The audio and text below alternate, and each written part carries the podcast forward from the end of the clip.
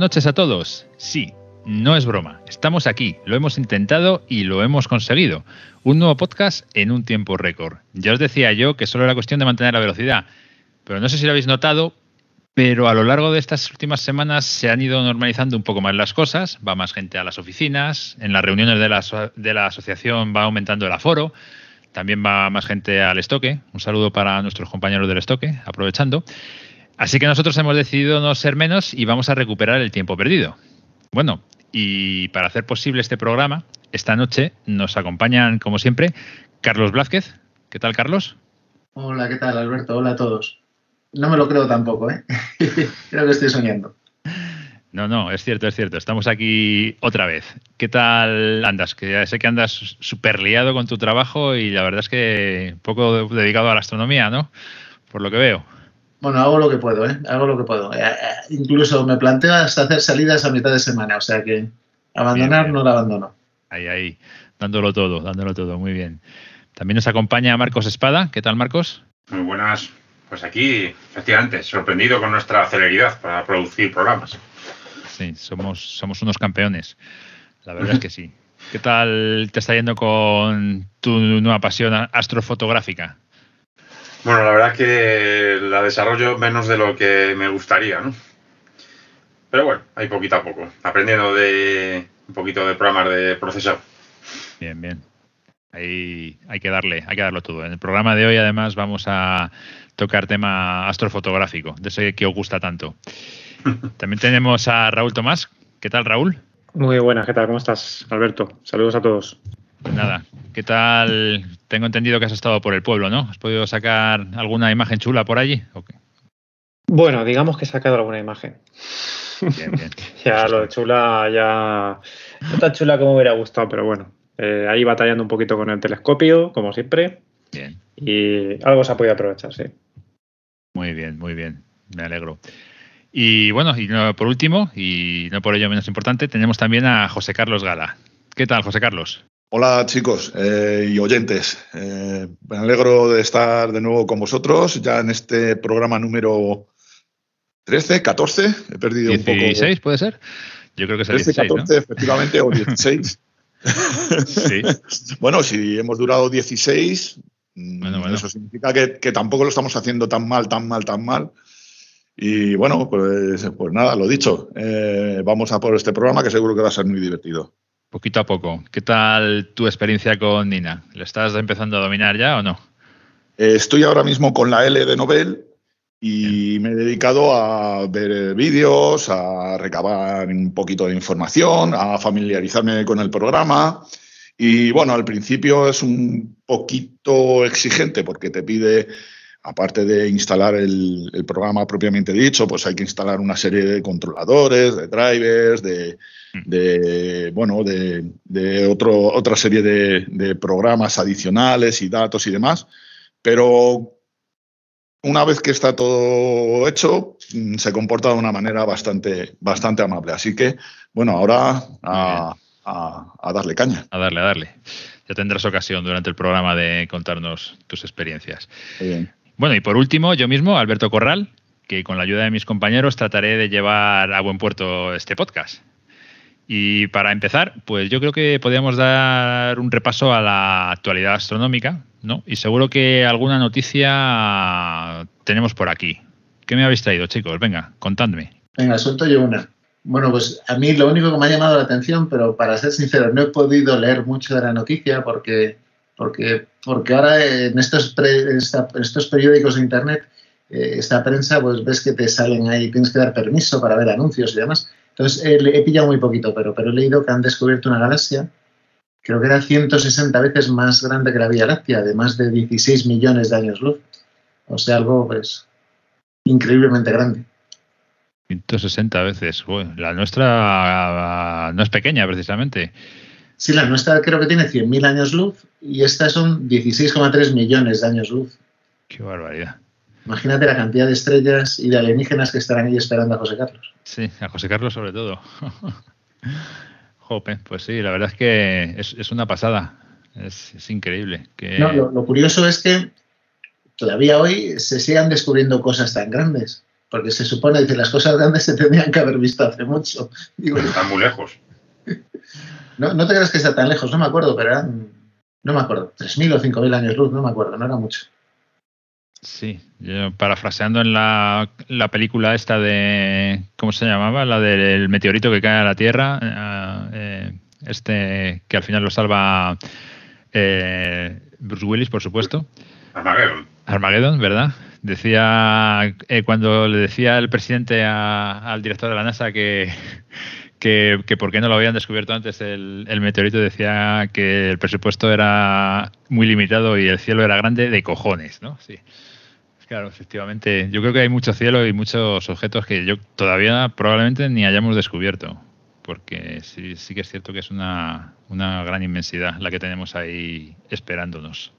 Hombre, la verdad, a mí una de las cosas que me gusta mucho, y yo, yo creo que a todos, pero a veces a lo mejor haces foto de algún objeto en astronomía, ¿no? Eh, buscas un objeto, tiras una foto y cuando empiezas a procesar, de repente ves o empiezas a ver que hay pequeñas galaxias por ahí ya no solo es el objeto, sino. Y a mí me gusta encontrar esas. Esos objetos. Es más curiosas. Es algo que me encanta. Eso es, muy, eso es muy. la verdad que también es llamativo, ¿no? A veces dices. Hacer la foto a la, a la galaxia principal y luego te quedas más sorprendido con las esas pequeñas que, que aparecen alrededor, ¿no? Mm. Sí, sí, sí. Como la famosa foto del Hubble esa, ¿no? Que, en la que se ven tantas galaxias ahí, eh, que dices qué, barbaridad, qué, inmensidad, ¿no? De cada galaxia con tantas estrellas, con, tantos planetas y, efectivamente, como dices tú, Carlos, con tantos alienígenas que nos estarán esperando y a José Carlos sobre todo que también. Muy bien. ¿Y qué me traéis más? Seguro que tenéis alguna cosilla más. hablando con esto de la vida, sí que hay merodeando por las, por las webs. Sí que parece ser que han, hay una, han descubierto moléculas básicas para la vida que pueden, eh, pueden estar o venir del, espacio exterior. Parece ser que han encontrado eh, que los péptidos que pueden formarse en el polvo eh, hay en, condiciones que se, que se dan pues, pues en, en el vacío, ¿no? casi en la, casi del vacío, ¿no? Del espacio. Y que se pueden generar. Parece ser, o sea, no sé. Podemos estar cerca de descubrir estas, el origen de la, de la vida en esto, ¿no? Ya que comentas. Lo de los extraterrestres. Los extraterrestres, efectivamente. A lo mejor los extraterrestres son diminutos ahora mismo. Casi inapreciables.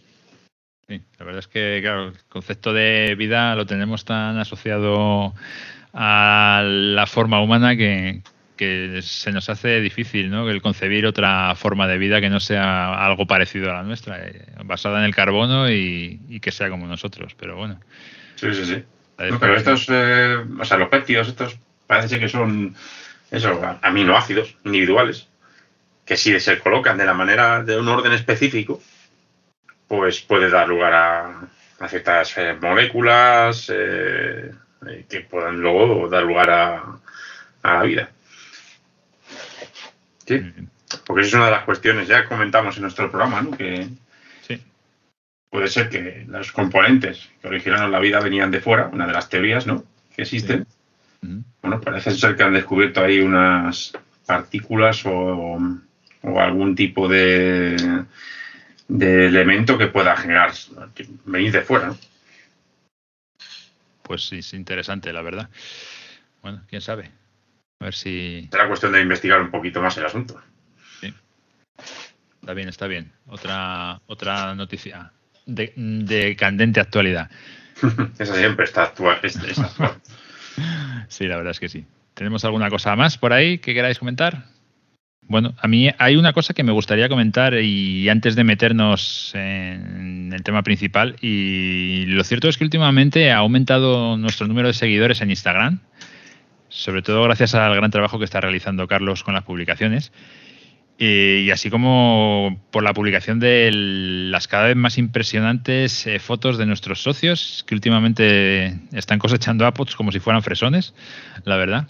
Os animo, por tanto, a que os deis una vuelta por nuestra cuenta, eh, que es Astronómica Cruz del Norte, Y por qué no por cualquiera de nuestras redes sociales como Facebook o Twitter y sobre todo por nuestra página web, que esperemos que empiece a engordar pronto de contenidos, que la verdad es que la tenemos un poquito abandonada. Pero que sepáis que ahí tenéis unas fotos que de verdad merecen la pena ver.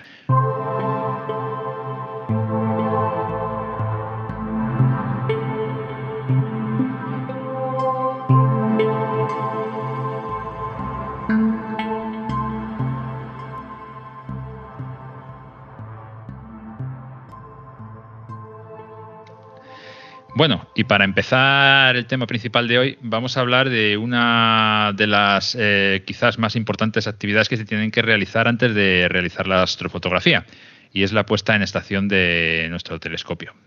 Eh, aquí hay pues, diferentes eh, técnicas, diferentes pues, manías o cosas que hace cada uno y yo creo que mm, podríamos empezar a comentar, más o menos todos los, los que componemos aquí el, programa, cómo lo hacemos y qué son las cosas que hacemos para conseguir una puesta en estación eh, pues que sea lo suficientemente buena para realizar una buena sección de una buena astrofoto, ¿vale?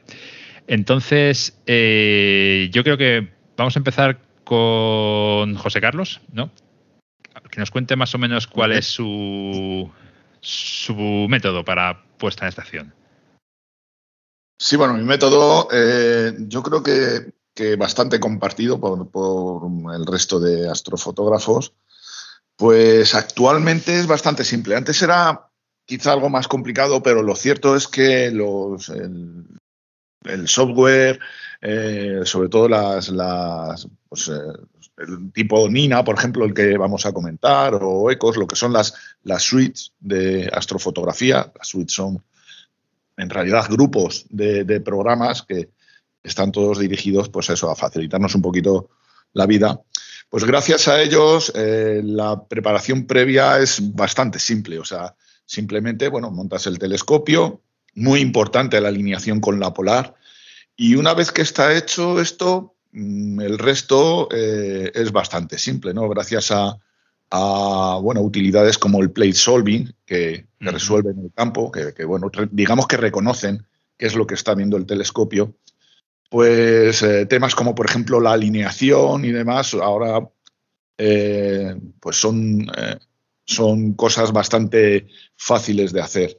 Mm. O sea, ya digo, lo único que hago básicamente es hacer una buena alineación con la polar y el resto me dejo llevar.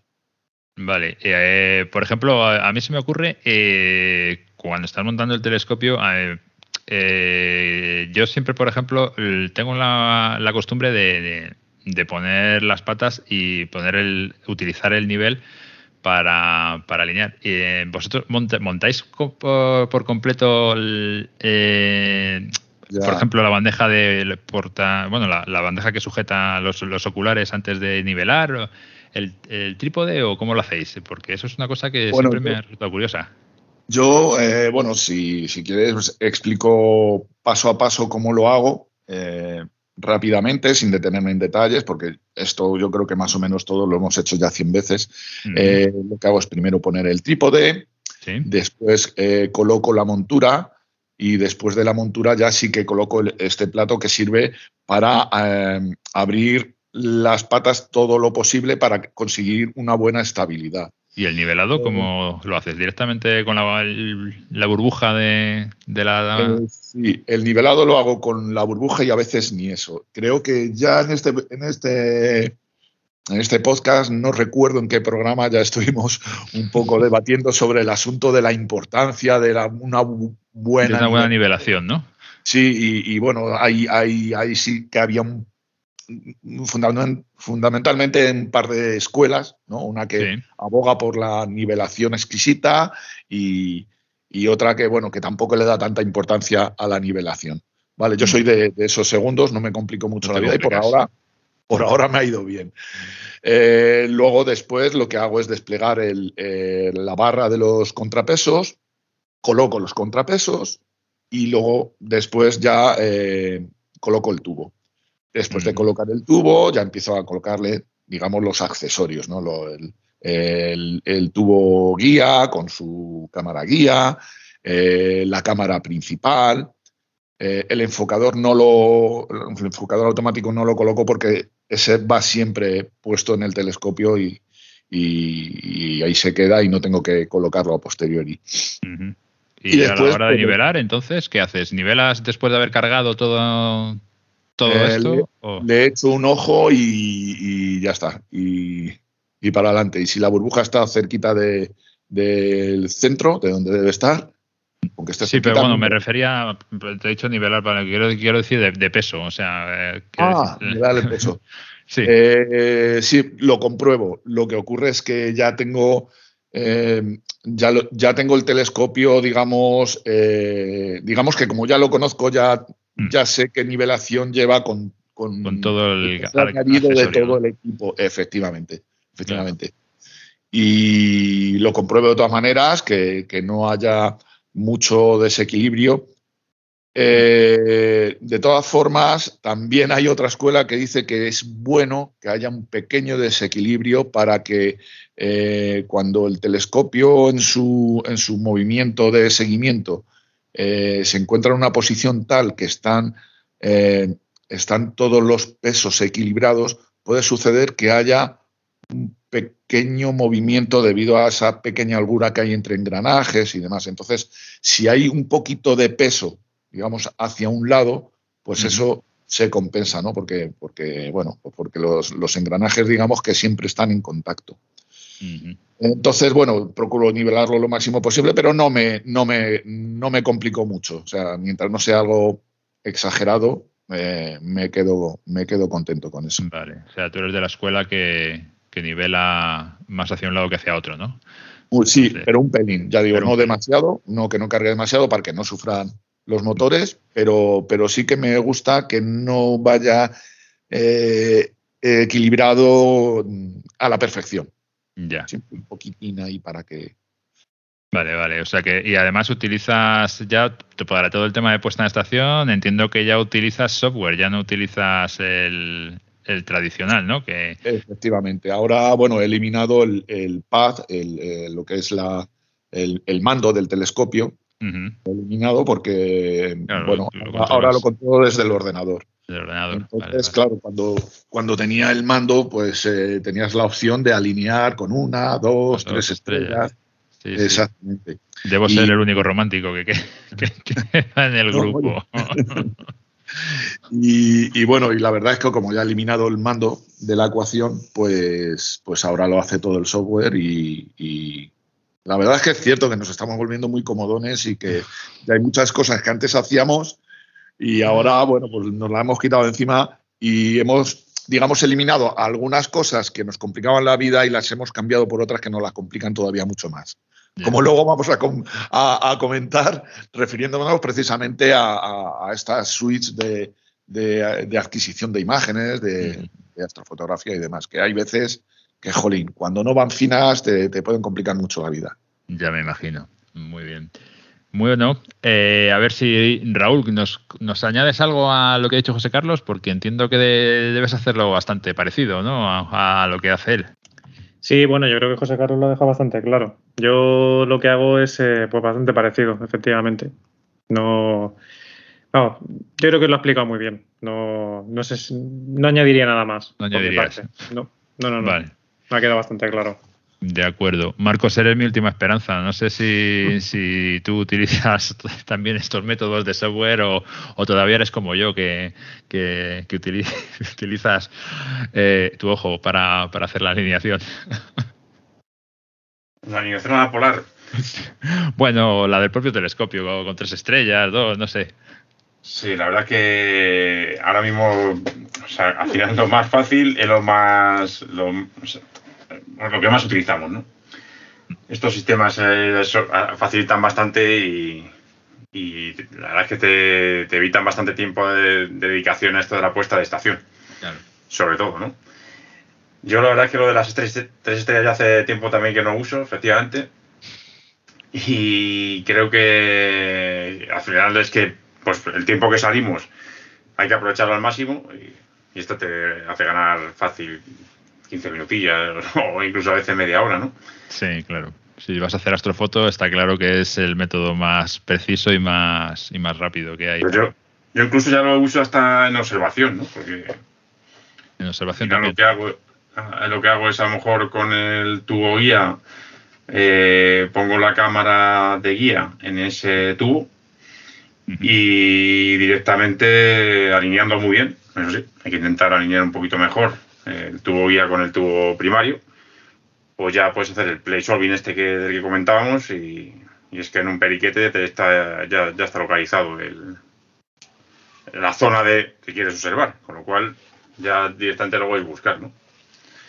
Es verdad que en alguna ocasión, si, si voy a observación pura y dura, pues nada, hay que seguir, normalmente sí que sigo la, dinámica de alineado con varias estrellas, porque al final yo he estado, yo he intentado hacer observación con, pues eso, utilizando alguna carta del móvil o a través del ordenador, hmm. y siempre la luminosidad de, de estas pantallas al final no es contraproducente, ¿no? Sí.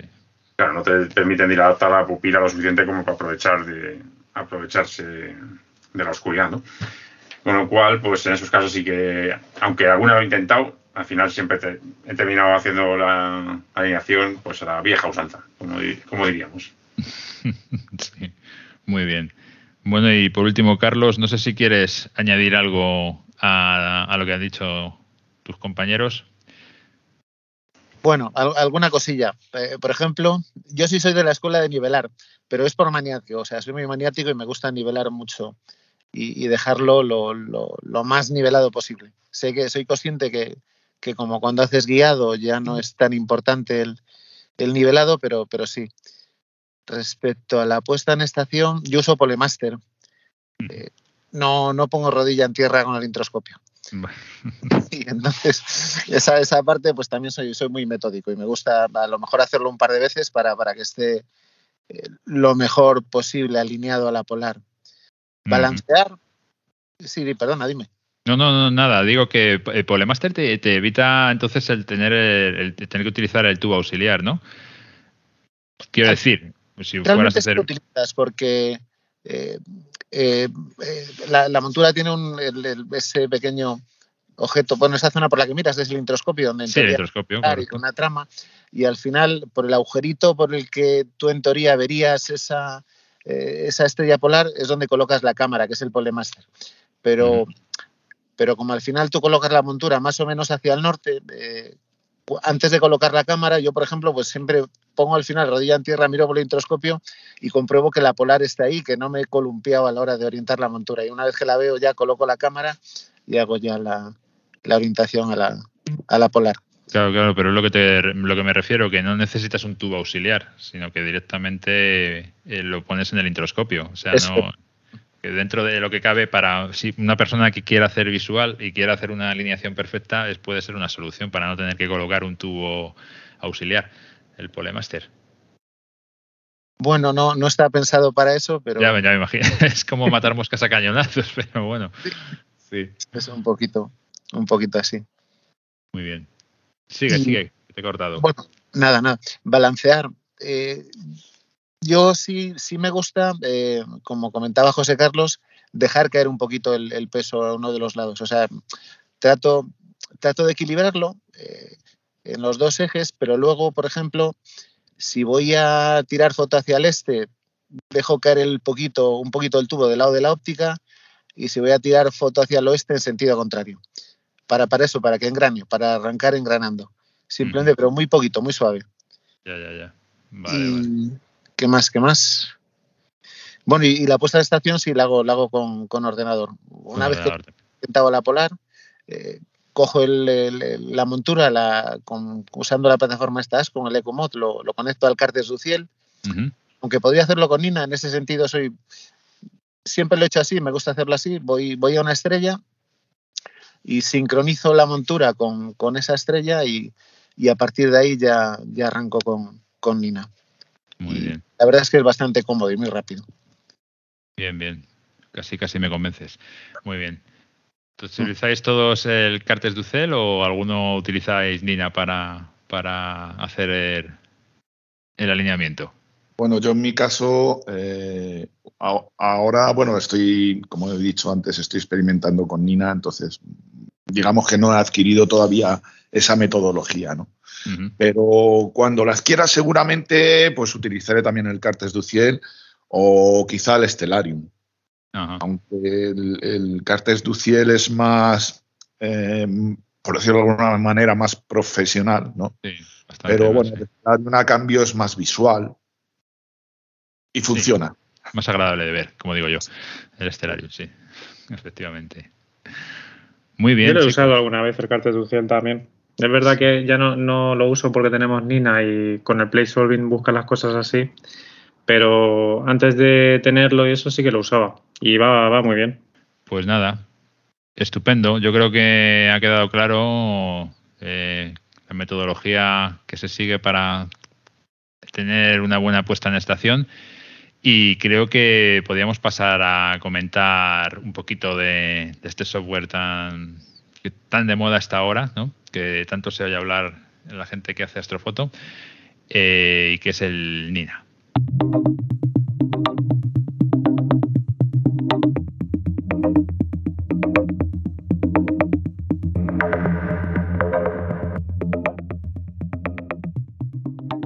Bueno, y ahora vamos a pasar al tema más principal que tenemos hoy, que es el software astronómico Nina.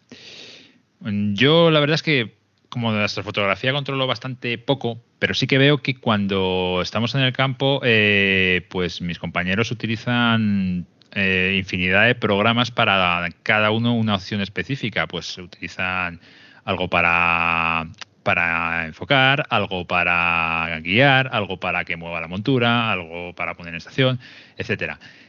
Y este software, Nina, trata de aglutinar todas estas opciones y es un programa que ofrece muchísimas posibilidades, que lo puedes empezar a utilizar como si fuese un programa de captura y terminar controlándolo pues todo, todo, todo tu equipamiento. Eh, la intención que tenemos, mm, no somos evidentemente profesionales de, este programa, pero sí queremos transmitiros eh, la experiencia que cada uno de nosotros tenemos con este programa y qué particularidades, qué ventajas y, le hemos visto, por si en algún momento pues podéis sacar algún partido de ellas. Mm, de hecho, mm, incluso se puede utilizar a nivel de, observatorio para controlarlo, pero bueno, eso ya es quizás es un nivel más avanzado y quizá más adelante, cuando nosotros también adquiramos más experiencia en este programa, podamos llegar a contaros. Pero ahora vamos a ver un poquito cómo funciona este programa. En primer lugar, pues eh, vamos a ver las opciones de, hardware que tiene, ¿vale? Y yo creo que Raúl nos puede hacer una pequeña introducción así de, de lo que es este, este software. ¿Nos cuentas un poquito, Raúl, así? Bueno, a ver, lo que puedo decir del programa es, al final es un clásico programa pues de, lo que utilizamos de captura en, en astrofotografía, ¿no? Eh, generalmente yo creo que el software de, captura no hace solamente eh, el disparo de la fotografía y ya está, sino que tiene todas las funcionalidades, al menos, menos lo que es en la, astrofotografía, ¿no? Tiene todas las funcionalidades que necesitamos, ¿no? Lo que pasa es que, claro, eh, hay programas que están mejor que otros. Y en este caso, pues Nina, pues vamos, a nosotros no, nos cubre todas nuestras necesidades y, va muy bien, ¿no? Pero hemos utilizado muchos otros. Al final, casi todos intentan tener funcionalidades parecidas, ¿no? Eh, pues por ejemplo, la búsqueda del objeto, eh, la programación de las capturas, ¿no? cada, cuántas fotos quieres hacer, cada cuánto, el tema del de, eh, el guiado ¿no? y, coordinar, digamos, las fotografías con, con, determinadas cosas del guiado, o por ejemplo, el, tema de autoenfoque. todo ese tipo de, funcionalidades son lo que nos suele dar un software mm, pues, tradicional de, de captura en nuestra fotografía. Entonces, pues Nina no deja ser eh, uno de ellos. Nosotros hemos utilizado varios, algunos eh, gratuitos, otros eh, de pago, otros de pago caros. y este en concreto, pues es gratuito y, bueno, la verdad es que es de los más nuevos que hay y, funciona muy bien. Entonces, pues bueno, básicamente ya sería un poco ver qué funcionalidades nos da, ¿no? Qué dispositivos se pueden conectar al, al, programa, ¿no? y, qué es lo que nos permite hacer con cada uno de ellos. No sé si queréis decir alguna cosita más. Bueno, yo, sí quería comentar eh, algo que es obvio. Es un programa que es, es, eh, muy versátil y, prueba de ello es que además es un programa que en cuanto lo ves de alguna forma te engancha. Hace dos, tres años eh, nadie en la asociación utilizaba este programa. Y yo recuerdo que un compañero Sergio envió un día un link hablando de Nina para que lo viésemos y bueno, ahí quedó. Luego otro compañero, Miguel, eh, fue el primero que empezó un poquito con él y el caso es que yo creo que hoy día todos, todos, todos, en mayor o menor grado utilizamos Nina, algunos más, algunos menos y, los que todavía no están empezando. Bueno, yo debo decirte, Carlos, yo tengo amor y odio al programa este. ¿eh? A mí, Pero bueno, a mí el aspecto no me enganchó. No me enganchó porque me parece poco intuitivo comparado con otros que hemos tenido.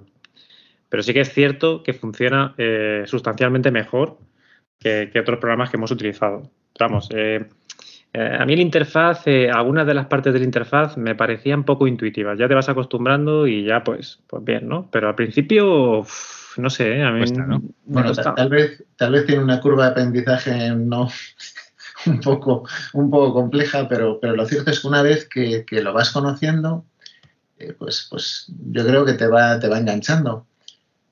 Y si te fijas es que todo el mundo está dando el paso a, este software. Y gente que, eh, yo, yo, conozco gente, no de la asociación, de otras asociaciones, que un poquito renegaba, criticaba y ahora no hacen más que alabarlo y decir lo bueno que es y las prestaciones que tiene. E incluso presumir de casi de, de, ser usuarios avanzados, porque, porque ahora ya esto llega, llega un momento en el que ya no basta con tener, con hacer fotos o con guiar o con lo que sea, sino hay gente que ya pues quiere ir más allá y hace hasta, no quiero decir más de lo debido, pero hace cosas que tal vez no son, no son tan necesarias, porque, porque tiene muchas, muchas, muchas opciones y...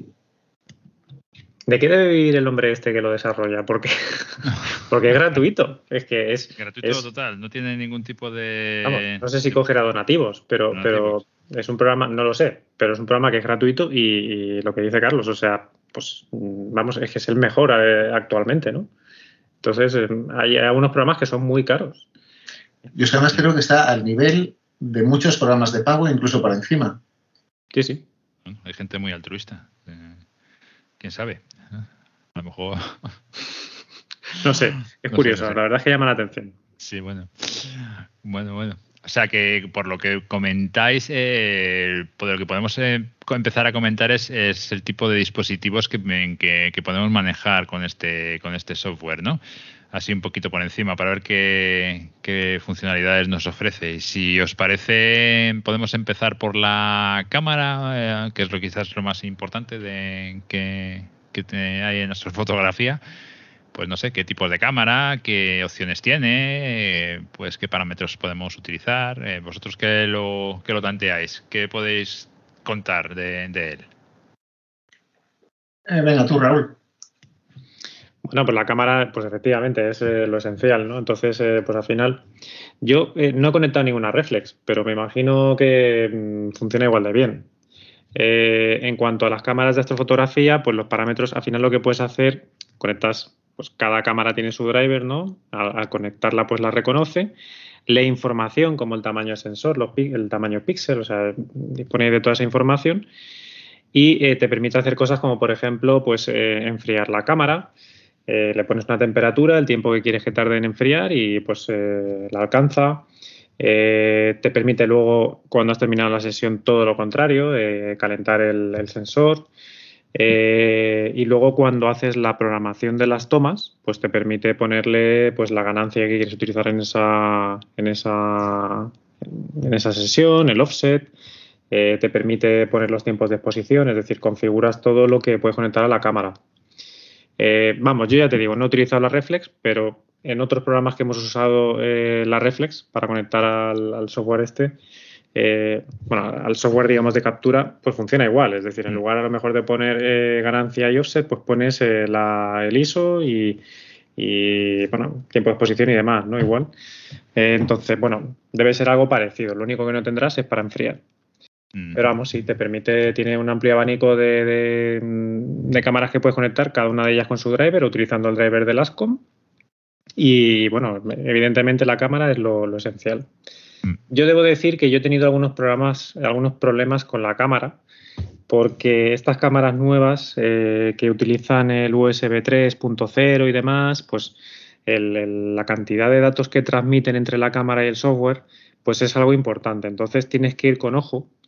Eh, si conectas, por ejemplo, a un hub, pues que sea un hub eh, alimentado, que el puerto del ordenador sea un puerto USB 3.0 también. Entonces tienes que ir con un poquito de cuidado. Yo en concreto he solucionado mis problemas conectando la cámara directamente al, ordenador sin otros dispositivos en el mismo en el mismo hub, digamos. O sea, cable directo, cámara, ordenador.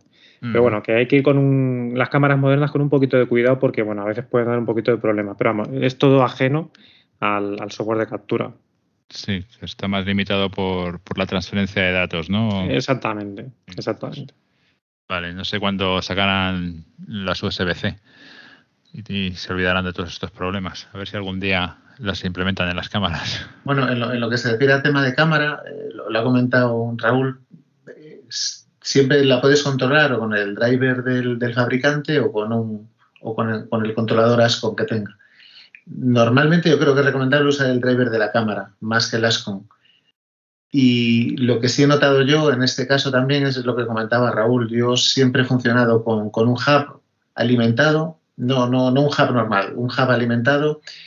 Y las, en un par de ocasiones he tenido problemas, pero es, yo creo que es por el, por el tipo de cámara que yo tenía. Es, es una cámara que, tienes que alimentarla a través del puerto USB, de, la conexión USB, y si no llega una cantidad de voltios, no, sé exactamente el, voltaje que tiene que, demanda la cámara, amperaje, en el momento que no es capaz de suministrar, de alimentar correctamente la cámara, eh, pierde la conexión. Además, lo notas porque, por ejemplo, cuando refrigeras la cámara y la bajas a 5, a 10 bajo cero, eh, Nina eh, te dice como el, como el esfuerzo que está haciendo la, cámara para enfriar. Dice, pues va al 20%, al 30%, al 40%, al 50%. Y si, por ejemplo, pones 40 bajo cero, no lo consigue y te pone estoy al 100% y, y no he conseguido bajar la temperatura. Pues yo, yo las veces que he tenido problemas es que pues, la batería con la que alimento todo eh, ha ido perdiendo fuerza y no alimenta de forma suficiente la cámara y, he perdido conexión y ha sido por, normalmente por eso. Pero bueno, yo lo que sí recomiendo es lo que dice Raúl, o conectar directamente o, usar un Java alimentado para, mm. para, no tener problemas. Bien, bien. Y no, pero que, en, o sea, no echáis nada de menos con respecto a, a un software que sea específico para, para control de, de, la cámara, ¿no? Por lo que veo, tiene todas las opciones que, que podéis necesitar. No sé si me explico. Quiero decir que, que entiendo que se pueden utilizar softwares que son específicamente para, ¿no? Para controlar la cámara. Sí, pero vamos, es que no. O sea, al final en, esta es hay tantos elementos que, que, tienes que manejar al mismo tiempo que no mm. merece la pena tener programas separados para cosas de estas. Y además es que los programas que eh, por ejemplo, sobre todo con las, con las, perdón, con las reflex. Eh, las reflex muchas veces te vienen con software específicos para hacer las capturas, pero que no están pensados para astrofotografía. Entonces, al final, pues no, no, son tan prácticos, ¿no? Eh, salvo que te veas obligado porque no tengas un driver para conectarlo al software este y te veas obligado a utilizar el del fabricante, lo recomendable es utilizar un, pues Nina o otro software de captura porque te permite interconectar todos los dispositivos y eh, los maneja de forma coordinada. Es decir, te hace el enfoque y luego empiezan las capturas. Eh, después de las capturas, a lo mejor te hace un cambio de meridianos, hace, hace una serie de historias y las hace todas de forma ordenada. Mm. Algo que es imposible hacer si tienes cada cosa en un software distinto. Muy bien. Vale, vale. Y venga, pasamos a más elementos que utilicéis. Por ejemplo, la rueda de filtros que también controla la rueda de filtros. ¿Hay algún programas específicos para controlar la rueda de filtros o, se, tiene, se puede gestionar desde aquí, desde Nina? Sí, la rueda de filtros, yo que he tenido en su momento una conectada, pues eh, la añades igual que la cámara. Eh, no necesita generalmente alimentación, simplemente por el USB. Y entonces eh, tú le dices al, al, Nina cuántos filtros tiene, le das un nombre a cada uno de los filtros, le dices en qué posición está y bueno, de hecho, eso si no recuerdo mal, quedaba ya guardado en lo que era el, propio driver, o sea, en la propia rueda, ¿no? Y, al, conectarlo se importaba esa información.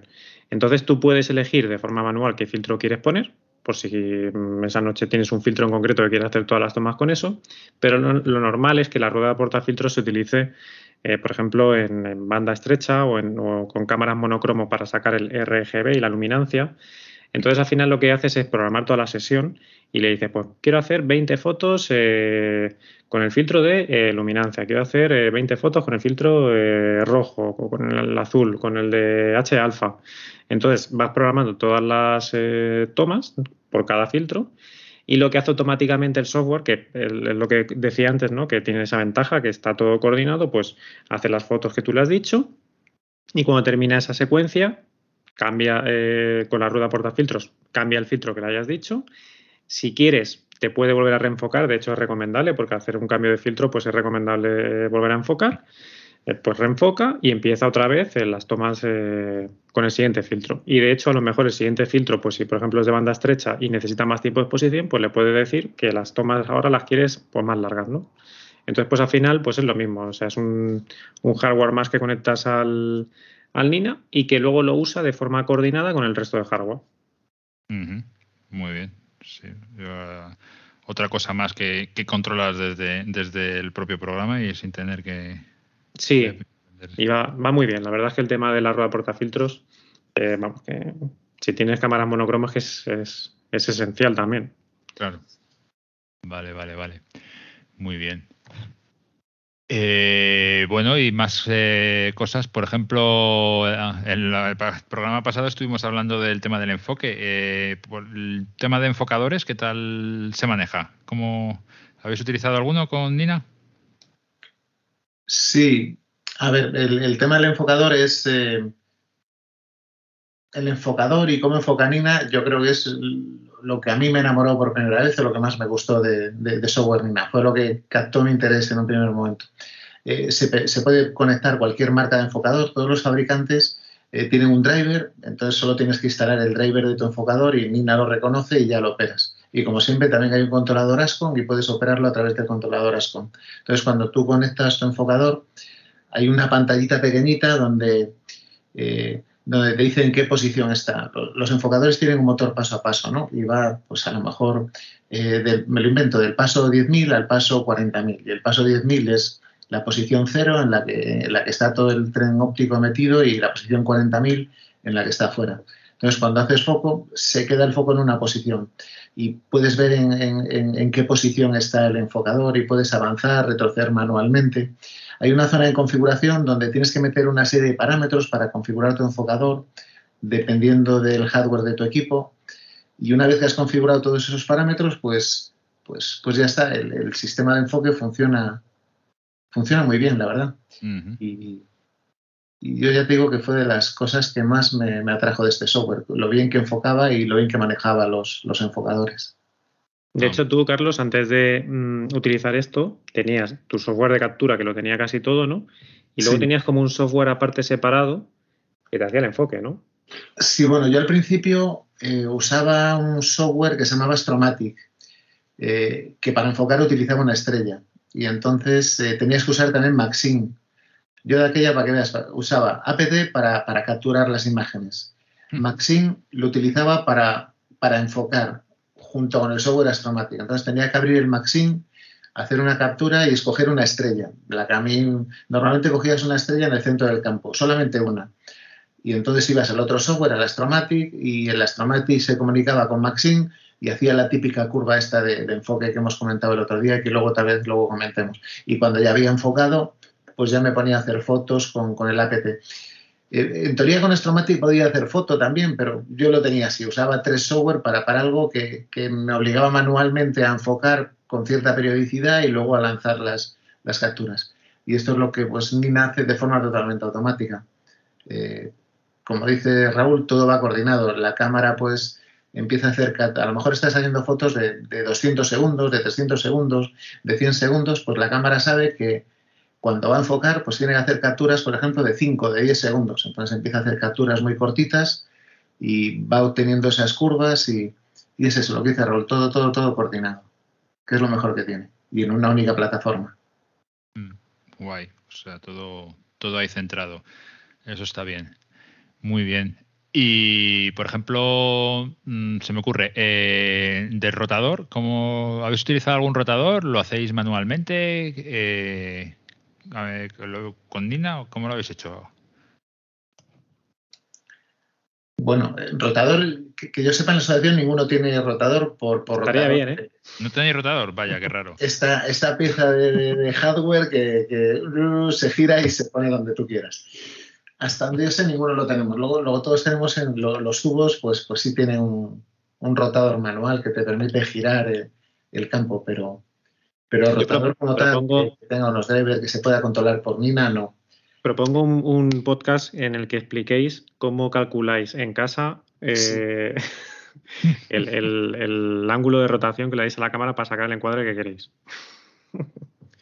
No, el, caso es que, bueno, eh, eh, corregidme si me equivoco, pero luego veremos cuando planificas la, la, sesión, si tú, por ejemplo, seleccionas un encuadre y has rotado 20 grados, 25 grados ese encuadre, luego cuando haces el pre-solving, si activas el rotador manual, que le dices que no tiene rotador, pero que quieres tener en cuenta la rotación, cuando vas haciendo el play solving eh, te va diciendo cuánto tienes que rotar tú manualmente para llegar a ese encuadre que, que, querías. Eh. Ah, sí, no lo conocía yo esa funcionalidad.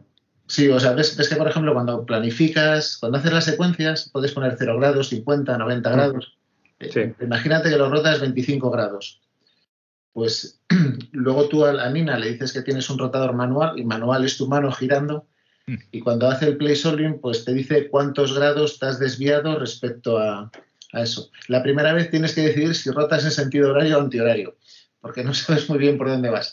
Pero una vez que ya sabes en qué sentido rotar, pues al final manualmente casi llegas al, al, encuadre que, querías, aunque lo suyo pues es tener pasta y, y, un, ya es un rotador de campo. Muy bien. Oye, te estoy oyendo hablar y sé que es una cosa que a lo mejor íbamos a comentar más adelante, pero seguro que a nuestros oyentes les gustaría saber. Eh, ¿Qué es eso del plate solving? Que te lo oigo decir muchas veces. Venga, Raúl. Bueno, tú igual puedes explicarlo mejor, pero vamos, básicamente. bueno, lo, comentamos entre los dos más o menos. Básicamente lo que hace es, eh, pues eh, con el tubo y con la cámara principal, pues sacamos una foto y el Nina está conectado a, bueno, no sé si son como software externos, ¿no? Eh, son pequeños software que, ofrecen un servicio, digamos, que le, le pasa esa foto y le resuelve el campo que está en la foto. Es decir, identifica hacia qué región del cielo está apuntando. Entonces, gracias a eso, pues el Nina sabe si el telescopio está apuntando a donde espera estar apuntando o no. Entonces, antes, eh, cuando, antes de tener Nina y todas estas cosas, que lo hacíamos todo a manubrio, pues hacíamos la alineación a tres estrellas, no sé qué, nos movíamos al objeto, el objeto nunca estaba en el centro, echábamos una foto, mirábamos, comparábamos con alguna imagen en internet a ver dónde estoy apuntando, lo movías de forma manual y al final acababas centrando. Ahora le decimos, oye, eh, encuádrame la nebulosa de Orión. Y entonces se mueve el telescopio, echa una foto, se lo pasa al plate solving, el plate solving pues dice, pues mira, estás apuntando realmente a esta región. El NINA identifica qué región es esa y hace los pequeños ajustes. En dos o tres eh, reajustes que haga ya te ha dejado el objeto completamente centrado. O sea, es que es una pasada, mucho mejor que lo que hacíamos a mano y automático en un momento. O sea, ni, aquí ya no, tienes que hacer prácticamente nada. O sea, es que eh, es, es, increíble. En un momento estás echando fotos. Qué barbaridad. Sí, además es que antes, por ejemplo, cuando hacías eso que comenta Raúl, pues igual perdías 15, 20 minutos y tenías un mal día hasta 25 minutos tratando de, buscar ese encuadre que, te gusta, porque luego un mal encuadre te, echa a perder la foto, es como un foco, como un mal foco. Y el pay solving es, lo que comentaba Raúl. Hay, hay varios programas, hasta y otros programas, yo uso hasta eh, que te, descargas el programa y junto con el programa una base de datos que, se instala en Nina y le dices a Nina la, ruta donde está. Y yo me imagino que es así como funciona. Eh, igual que, por ejemplo, cuando ves las constelaciones eh, y ves la W de, Casiopea o el carro, pues hay, patrones de estrellas. Entonces, en función de, los datos de, tu óptica, de tu cámara, cuando capturas, capturas una serie de estrellas y y el play solving lo que hace, yo entiendo que es buscar un patrón de estrellas para reconocer en qué zona está. Lo, cierto es que eh, hay, hay, un play solving normal y uno que llaman blind, que es ciego. El, ciego yo creo que es bastante complejo que, funcione. Yo, de hecho, funciono, utilizo el ASTAP y siempre intento llevarlo al objeto y si busco cerca de donde en teoría está, pues suele resolver bien, pero, pero el blind es más, más complicado y, requiere más tiempo. Y...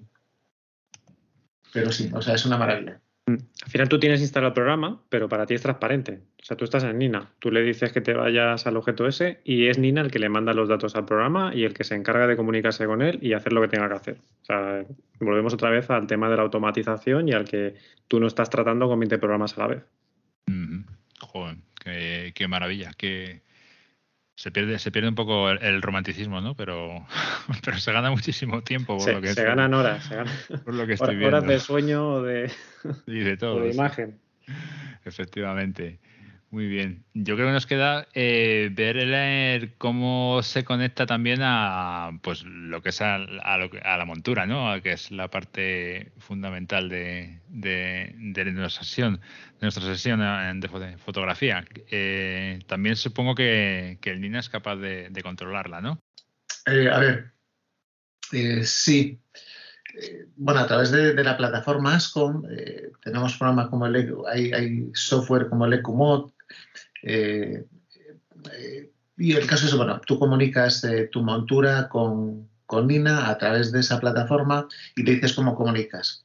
se puede usar un, un, ECUDIR, se puede usar un puerto de guiado, cualquier forma. El caso es que se produce una conexión entre montura y software Nina. Y entonces en algún momento al software tú le dices quién manda, si es eh, Nina quien da coordenadas a Montura o es Montura quien da coordenadas a Nina. Eso cada uno decide como quiera. El caso es que una vez que Nina eh, informa a Montura o Montura informa a Nina, pues cualquier posición que quieras coger en, el, en, el, en, en la bóveda celeste, pues o directamente teclear las coordenadas en, Nina o a través de Nina, que veremos que tiene como un, Atlas, un Sky, pues mandas al objeto eh, y la montura se mueve y si activas el pre-solving, pues te resuelve y te coloca donde quieres. Guay, guay. O sea que ya prácticamente cerráis el, círculo con, esto. Muy bien. Pues, ¿y algún equipo más que, que hayáis conectado a, a, Nina, aparte de, esto, de la montura y de todo lo que hemos comentado? ¿Se os ocurre alguna cosa más? He conectado, aunque no, lo, no le he dado uso, pero bueno, simplemente por probar. Eh, yo me monté en su día un aparatito que es eh, una mezcla entre medidores EQM. El medidor SQM es un medidor de cielo que te da un número de calidad de cielo, pero también eh, traía como pues un sensor de temperatura, de humedad y tal. Y entonces el, aparatito este se llama MySQM, o sea, es de software libre, lo podéis encontrar por ahí, bajas el software, se instala en un Arduino, se le conectan los sensores y, chuta. Pues ese dispositivo envía la información a la plataforma ASCOM. Entonces, a la que tienes información meteorológica en la plataforma ASCOM, pues Nina puede consumirla. Entonces, vamos, yo lo, conecté para, ver un poco de, qué iba, ¿no? Pero eso puede ser útil, por ejemplo, pues eh, si tienes en línea en un observatorio y eh, tienes una, estación meteorológica, de repente te viene un viento muy fuerte o la humedad a lo mejor está subiendo demasiado o tienes eh, se, empiezan a cubrir de nubes. Por ejemplo, el medidor SQM también tiene un sensor de nubes, un detector de nubes. Pues todo eso te puede ayudar a recoger el equipo, cerrar el techo y continuar otro día de forma automatizada para que no tengas que estar pendiente de si se me va a nublar, si no, voy a tener algún problema con el equipo. Entonces sí, se pueden conectar otras, otras cositas. Luego, eh, bueno, hay gente que tiene panel de flats. Yo no sé tú, Carlos, si has visto alguna vez algún panel de flats eh, de estos automáticos. Eh. Bueno, yo, yo, me he comprado uno, pero me he dado cuenta que debería haber comentado algo sobre la montura. ¿Te has comprado, te has comprado un panel de flats automático? mira, te lo he dicho de casualidad, pero no me sorprende. Esto del COVID en el 2020 le dio por comprar cosas. automático. No, no, no, automático no. Automático. Ah. Lo, lo, miré, lo miré, pero no, no, no lo pide automático. De, todos modos, eh, quería comentar una cosa en la montura que me da cuenta que no lo he dicho. Bueno, eh, hemos dicho cómo se conecta la montura con, con, el ordenador a través de un, de un puerto, de, un ST4, de un cable QDIR, de lo que sea, usando la plataforma con el ECMOD. Pero bueno, lo que tiene Nina, o una de las opciones que tiene Nina, es que como tiene un Sky, cuando haces la, puesta en estación, yo no lo hago así, ¿eh? pero, pero por ejemplo puedes coger y escoger una estrella. Y si, por ejemplo, en el cenit está Vega o está Sirio o está lo que sea, le dices a Nina, ve a Sirio. Y entonces va a la montura y solamente las has hecho la puesta en estación de nivelar, apuntar al norte y poquito más, eh, orientar a la polar. Entonces se mueve y se va más o menos a Vega. Entonces hace una foto, actúa el solving y ve que Vega no está en el campo o está muy lejos de ese campo. Entonces se mueve, coloca a Vega en el centro, hace una segunda, una tercera foto, ah, va haciendo pequeñas correcciones hasta que está justo, justo. Y es una forma muy cómoda, con una única estrella, de hacer esa primera puesta en estación. A partir de ahí, ya la montura eh, le dice al telescopio, el telescopio a la montura, pues que Vega está justo en el centro y ya cualquier objeto que, mandes a buscar, pues, pues directamente va hacia él y, y resuelve una de las opciones que tienes que te permite hacer pues también eso, la, la, alineación, como decíamos, o puesta en estación. Mm. Es decir, para los que hacéis visual, os podéis llevar el telescopio con el ordenador, una cámara y todo eso. Claro. Lo conectáis, resolvéis, entonces os hace la alineación y ya reemplazáis la cámara por el ocular y ya está, listo. Y ya está, ya. Y ya nos vamos a casa. Bueno, aunque, aunque no lo hemos comentado, eh, que igual algún día lo, comentamos, pues Nina ahora las versiones más nuevas pues hasta, traen una, pequeña aplicación para hacer la alineación a la polar. Yo, por ejemplo, uso Polemaster, pero pues, pues el que quiera prescindir de Polemaster, pues tiene una pequeña aplicación que te permite hacer la, alineación, a, la polar. Todo, todo lo puedes hacer con Nina.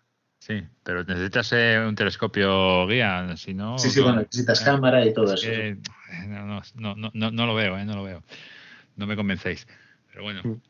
Y luego el guiado, por ejemplo, así como el APT, generalmente todos los, los software de captura se conectan al guiado, ni que sea para hacer un proceso que se llama el dithering, ¿no? Que es que cuando termina de hacer la foto, pues mueve un poquito el, el, el telescopio, ¿no? Un pelín de nada y empieza la siguiente toma y eso, bueno, te, evita, te evita otros problemas luego a la hora de procesar. Yo creo que en algún momento hemos hablado del littering en alguno de los otros podcasts. Entonces, este, además de llevarlo del littering, es que además también estás viendo la imagen del guiado en el propio Nina. Es decir, si no quieres irte al PHD, es una pijada, porque al final a todos nos gusta ir al PHD.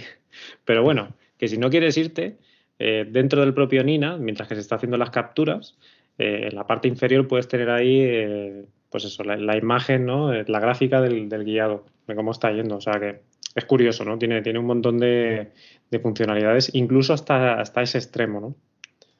Sí, por ejemplo, una de las cosas que tiene eh, dentro del guiado, eh, Nina, por ejemplo, da nombre a las fotos y las, las nombra de una forma. Hay unos scripts que tú pones y dices cómo quieres que nombre la foto. Pues, pues si tú quieres a Nina, le pones unos valores y lo que hace es renombrarte las fotos y agrupártelas en función del error de guiado que ha cometido. Y eso luego te permite, pues, cuando, cuando vas a hacer la selección de fotos, pues, discriminar aquellas que han cumplido un mínimo de guiado de aquellas que, no te han cumplido ese mínimo de, de guiado, por decirlo de alguna forma.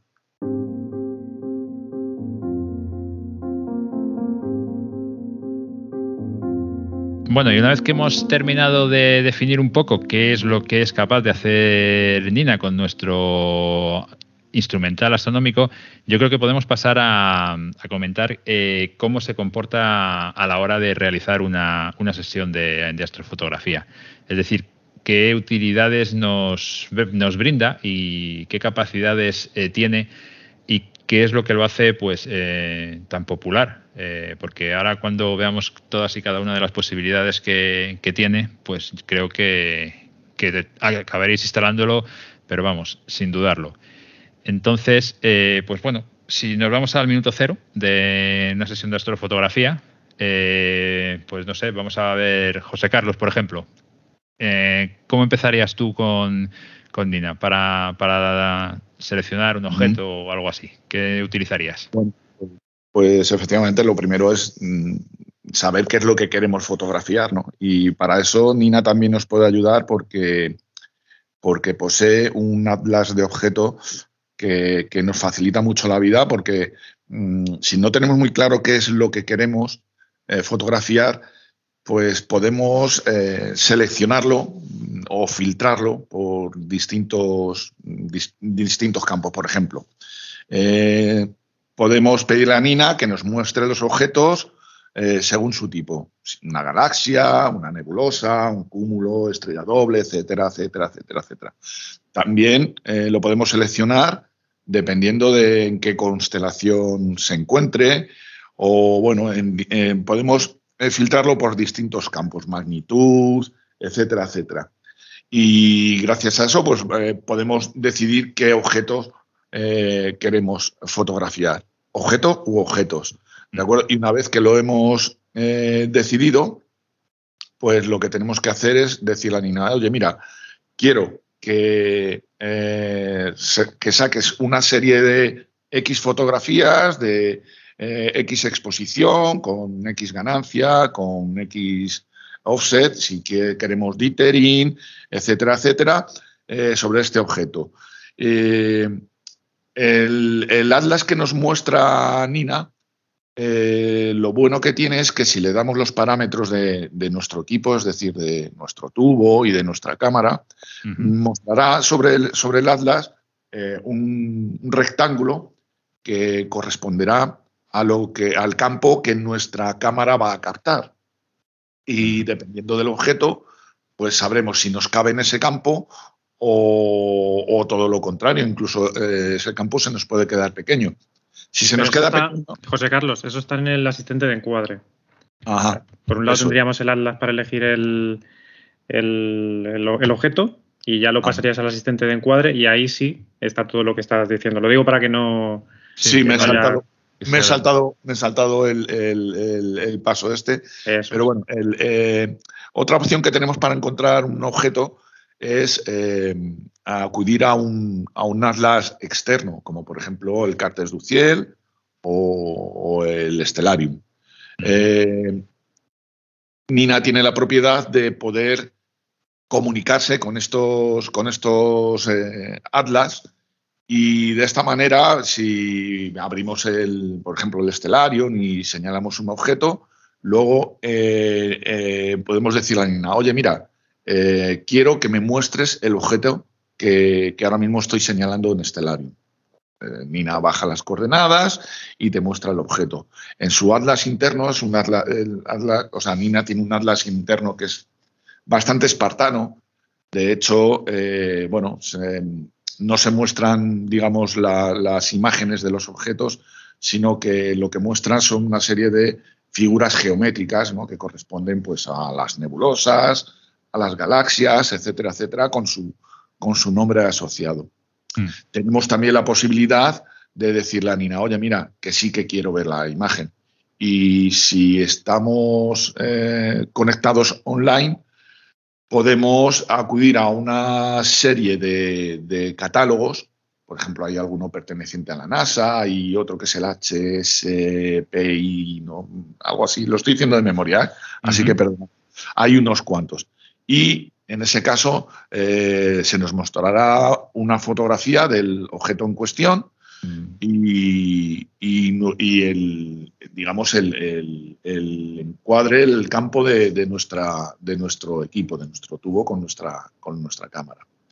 Y así podemos ver, bueno, pues si podemos fotografiar ese objeto en su completitud o, tenemos que acudir a, hacer un mosaico, que eso ya explicaremos un poquito después.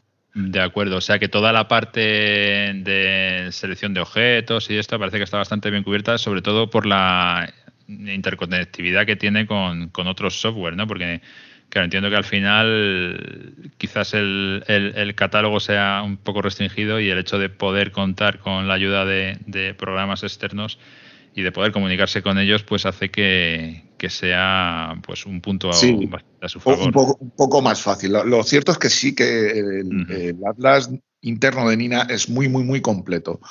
Pero bueno, tenemos la opción de, quizás es más fácil para nosotros hacerlo de la otra manera, pues tenemos esa, esa posibilidad.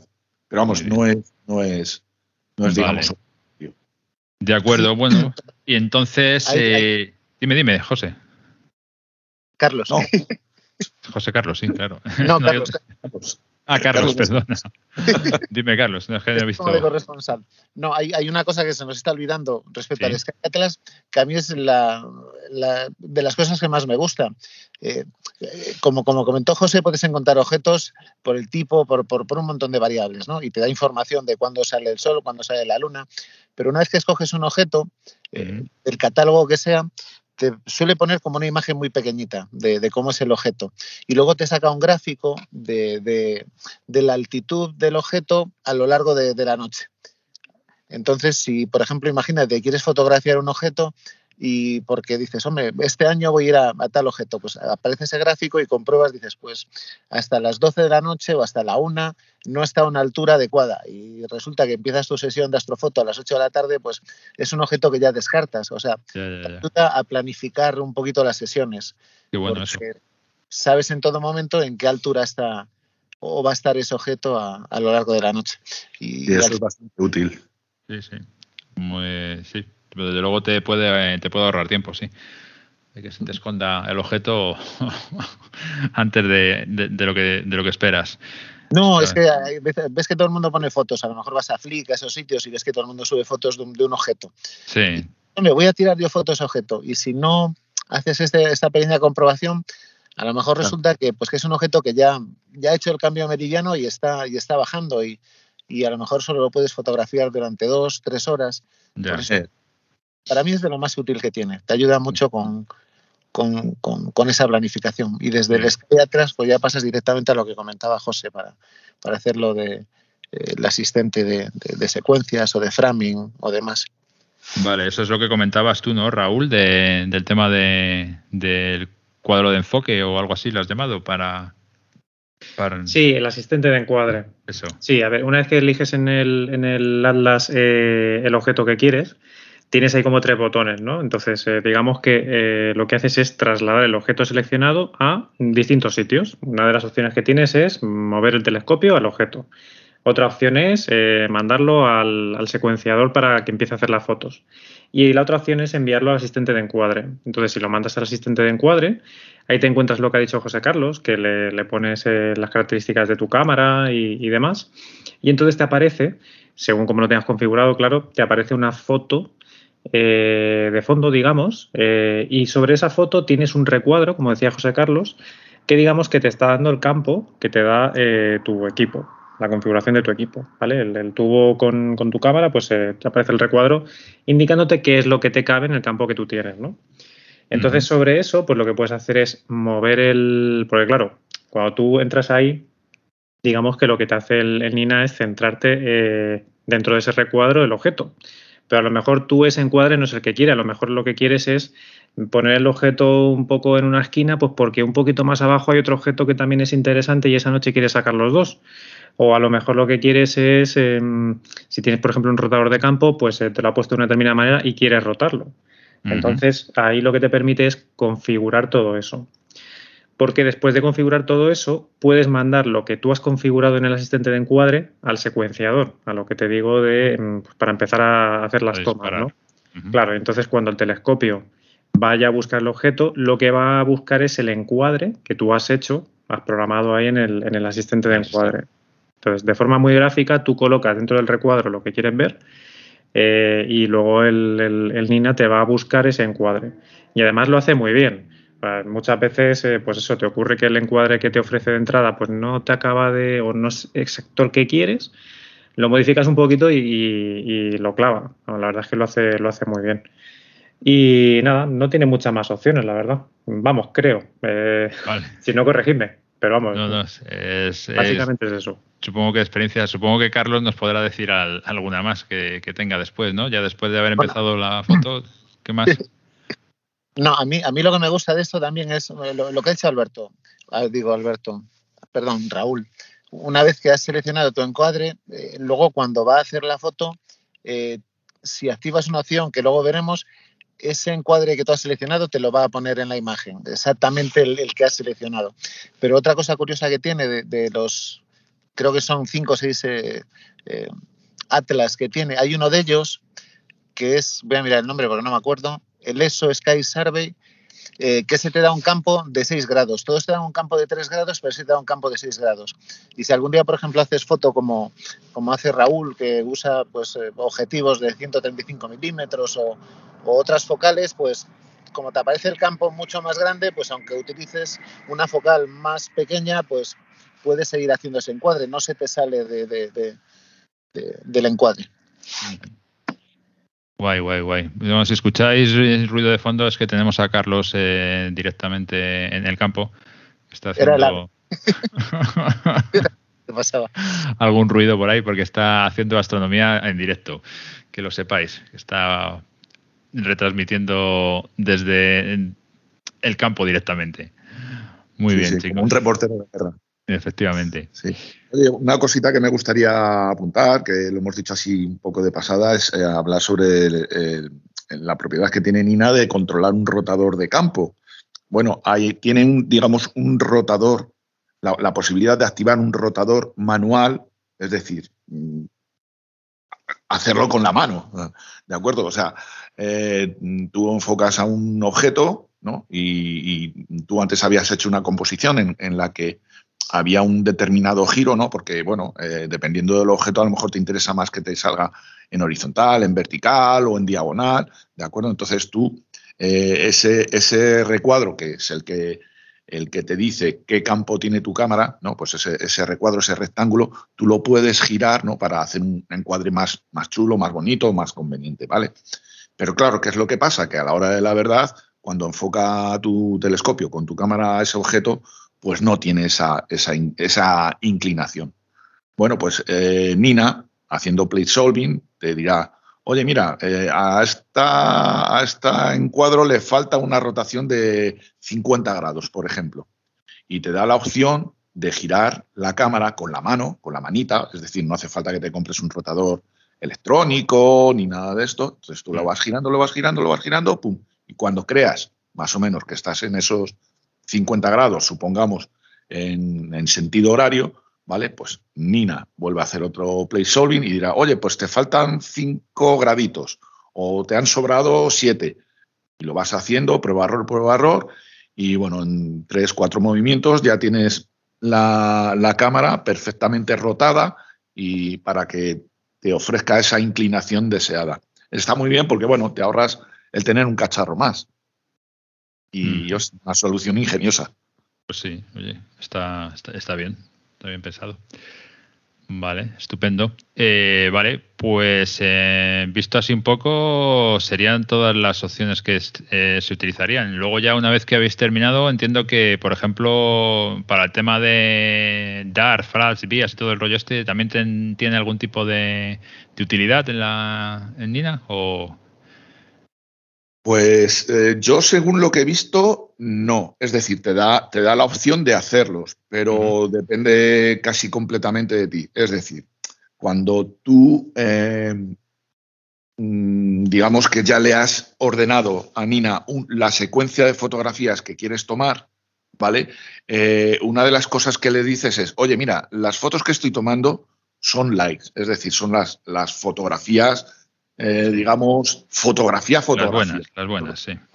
Eso es. Y también le puedes decir, oye, eh, tómame tantas fotografías de calibración, bien sean darks, vías, flats. Nina no va a hacer absolutamente nada especial cuando tú le digas que vas a sacar, en vez de unos lights, un dark. No hace nada. Lo único que va a hacer cuando tú le digas que quieres sacar dark es, es que em, en las, las tomas que tú hagas el, encabezado pondrá dark en lugar de light. Y así las distinguirás y a la hora pues de apilarlas, de hacer un master dark o un master flat o vías o lo que sea, pues te va a facilitar la vida porque las podrás, eh, las podrás separar de las tomas light y de otras, ¿no? Es lo único que va a hacer, es decir, eh, Nina no te va a tapar el telescopio cuando hagas un dark, Nina no te va a poner eh, es decir, a menos, a menos que lo tengas configurado y tengas un, panel de flat. Eh, estos automáticos, ¿no? Automáticos y tal, no te va, no te va a hacer nada especial. O sea, va a tomar en, el, flat, En el flat, perdona que te corte, José Carlos, sí que tiene, otra cosa ya que lo uses, ¿no? Pero sí que tiene una utilidad para calcularte el tiempo de exposición del flat, ¿vale? En función de la luz que le está entrando, eh, tiene una pequeña utilidad que la ejecutas y él te calcula el tiempo necesario para sacarte un flat eh, en condiciones. que no todo el mundo lo utiliza. Hay gente que prefiere eh, calcular el tiempo exposición a mano. Pero vamos, que sepas que sí que, la utilidad esa sí que está. Mm. Aparte de lo que dices. No había llegado ahí, pero quiero decir que a la hora, por ejemplo, de, ordenar una secuencia de, toma de, flats, pues básicamente es igual que hacer una, secuencia de light. Una secuencia de fotos. Claro, quiero decir que, bueno, que aparte de eso, pues... Sí, bueno, no, con la utilidad que comenta Raúl, pues oye, te puede, te puede servir para, programarla bien, esa, esa secuencia. Vale. es útil, ¿eh? O sea, además es lo que dice Raúl. Eh, por ejemplo, eh, cuando vas a hacer esa, esa captura de, los flats, pues eh, le dices hasta dónde quieres llegar en el histograma, cuántos adus quieres, y él es lo que dice Raúl. Luego te calcula el tiempo para esos parámetros que has, que has seleccionado. Y, realmente es, es, útil porque hacer flats no, es, no es fácil. Y como tú hasta dónde quieres llegar con, los ADUS, pues lo hace automáticamente y lo hace bien. Vale, vale. Otro punto ahí a su favor. Muy bien. Y no sé si queréis comentar alguna opción más de configuración que, tenga, eh, porque ya sería aquí quizás ya hablar más de, la propia configuración del programa que tenga, porque para toda la secuencia de astrofotografía yo creo que, que lo hemos dejado más o menos claro. Alberto, faltaría hablar de la secuencia y, y después de, la, ventana en sí de captura, de imaging. ¿no? Por ejemplo, en, secuencia, cuando, cuando se programa, cuando has programado la secuencia, en ese asistente te lleva una pantalla. Y tú ahí, una vez que, has hecho esa programación, le dices a, Nina, pues, eh, si quieres empezar de forma inmediata o quieres mm, empezar dentro de una hora o dentro de dos horas si cuando lances la secuencia, pues debe lanzar el guiado o no. Eh, cuando pulsas el botón play, pues eh, la montura se desliza hasta el objetivo, que, es el objeto que has programado. Le dices si centra o no el objeto, si, si hace enfoques con qué periodicidad, cada 30 minutos, si cambia la temperatura. Hay, un montón de variables que, la secuencia es de las cosas más, más importantes que tienes sí, en, el Nina es donde, pues eso, como comentaba antes José Carlos, donde dices eh, los lights que vas a hacer, cuántos, de qué duración, eh, si trabajas con, una rueda portafiltros, como, como ha hecho muchas veces Raúl cuando trabajaba con monocromo, pues qué filtros va a utilizar, eh, si enfoca o no cada vez que cambia de filtro, todo ese tipo de cosas permite programar la secuencia. Y lo, bueno que tiene la secuencia en sí es que Tú puedes programar en tu casa una secuencia con, el Sky Atlas y con el asistente, lo grabas en un pendrive o en tu ordenador y cuando llegas al campo simplemente abres la secuencia, pulsas el botón play y automáticamente la montura se desliza al, objeto que habías escogido, comienza a guiar, eh, centra el objeto, hace el play solving para asegurarse que está en su sitio y todo, todo, todos esos parámetros que has programado los hace de, inicio a fin de un, de un software. Qué bueno. Claro, eso, es, espectacular, porque es que antes llegabas al campo, montabas, ponías tu alineación a las tres estrellas, ponías la máscara de Batinov, enfocabas a mano, eh, ah, te ibas al objeto, reencuadrabas. Todo eso lo tenías que hacer allí en cuanto se hacía de noche. Y ahora tú en tu casa pones lo que quieres hacer, llegas al campo, montas, le das al play y lo hace todo. Lo hace todo en un momento. O sea, que, la verdad es que es impresionante ver cómo funciona. Eh, nada más llegar, le das a un botón y lo tienes todo funcionando. Ya, esto debe ser especialmente útil, ¿no? Para cuando hacéis varias tomas de, un objeto durante diferentes noches. También, también, claro. Comenta tú, Raúl, lo de los y todo eso. ¿Lo del qué? Lo del, lo del cambio de meridiano, que, que puedes decidir cuándo, cómo, todo eso. Sí, bueno, luego también, efectivamente, o sea, tú le puedes indicar si quieres que haga cambio de meridiano o no. Yo, por ejemplo, eso es una cosa que me gusta porque cuando monto el telescopio muchas veces me voy al pueblo y me voy a dormir. Entonces, lo dejas echando fotos y le activas el cambio meridiano. ¿Qué es lo que hace? Pues cuando llega, pues llega el momento de hacer el cambio meridiano, para todo, para el guiado, para las fotos, hace el cambio de meridiano y entonces otra vez, eh, con las mismas fotos que estaba tomando anteriormente, él mismo busca el mismo encuadre, eh, vuelve a hacer un plate solving, vuelve, yo le programa también que reenfoque en ese momento eh, y cuando ya tiene hecho el plate solving ha encontrado otra vez el mismo encuadre que estaba tomando mm, antes de hacer el cambio de meridiano. eh, y reenfoca todo el rollo, pues continúa con la sesión. Entonces, pues, lo que antes era tener que subir y hacerlo todo a mano, pues ahora es todo automático. Te tienes que asegurar que no tengas ningún cable por medio, pero vamos, al margen de eso, eh, te da la tranquilidad de, no tener que estar pensando en, el equipo. Así que ya activa el guiado, o sea, lo, deja todo y, sigue, sigue. Muy bien, muy bien. Todo automático, ya vamos, dentro de poco no tenéis ni que salir al campo. Ya. Hombre, a nosotros nos va muy bien, porque ya no solamente el hecho de que te facilite la vida, es que además te ahorra muchos minutos que puedes llevarte alguna foto más. Sí, sí, está claro. A la hora de hacer astrofoto, con esos tiempos de fotografía que utilizáis, pues cualquier minuto que arañes siempre, siempre está bien, está claro. Muy bien.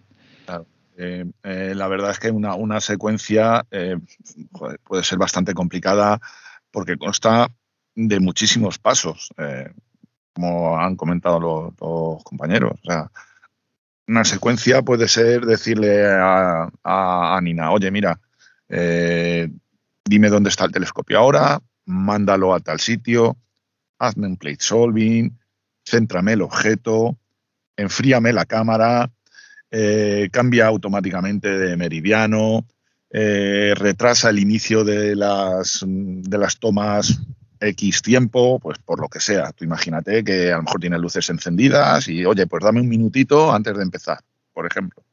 Hmm. Eh, también te dice cuánto tiempo va a durar o bien esa, esa, parte de secuencia o bien toda la sesión. aparte de ir al objeto y centrarlo, también te rota el objeto, te inicia el guiado, te hace el autoenfoque, te, le puedes decir cuándo quieres que vuelva a enfocar, si cada vez que cambias de filtro, si cada X tiempo o bien cada X tomas.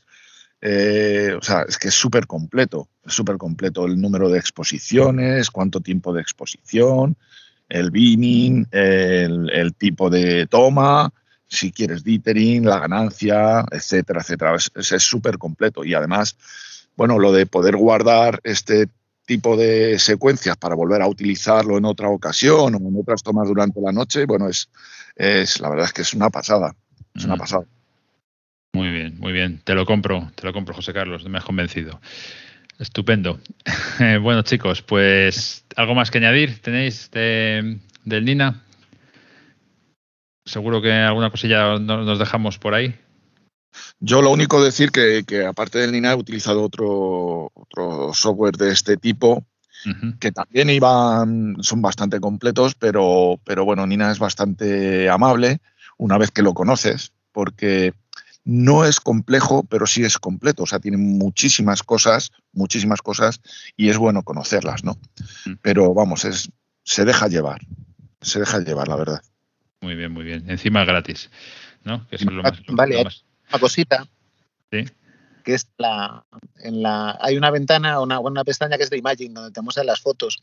Eh, el programa va capturando fotos a lo largo de la noche y hay un sitio donde puedes verlas.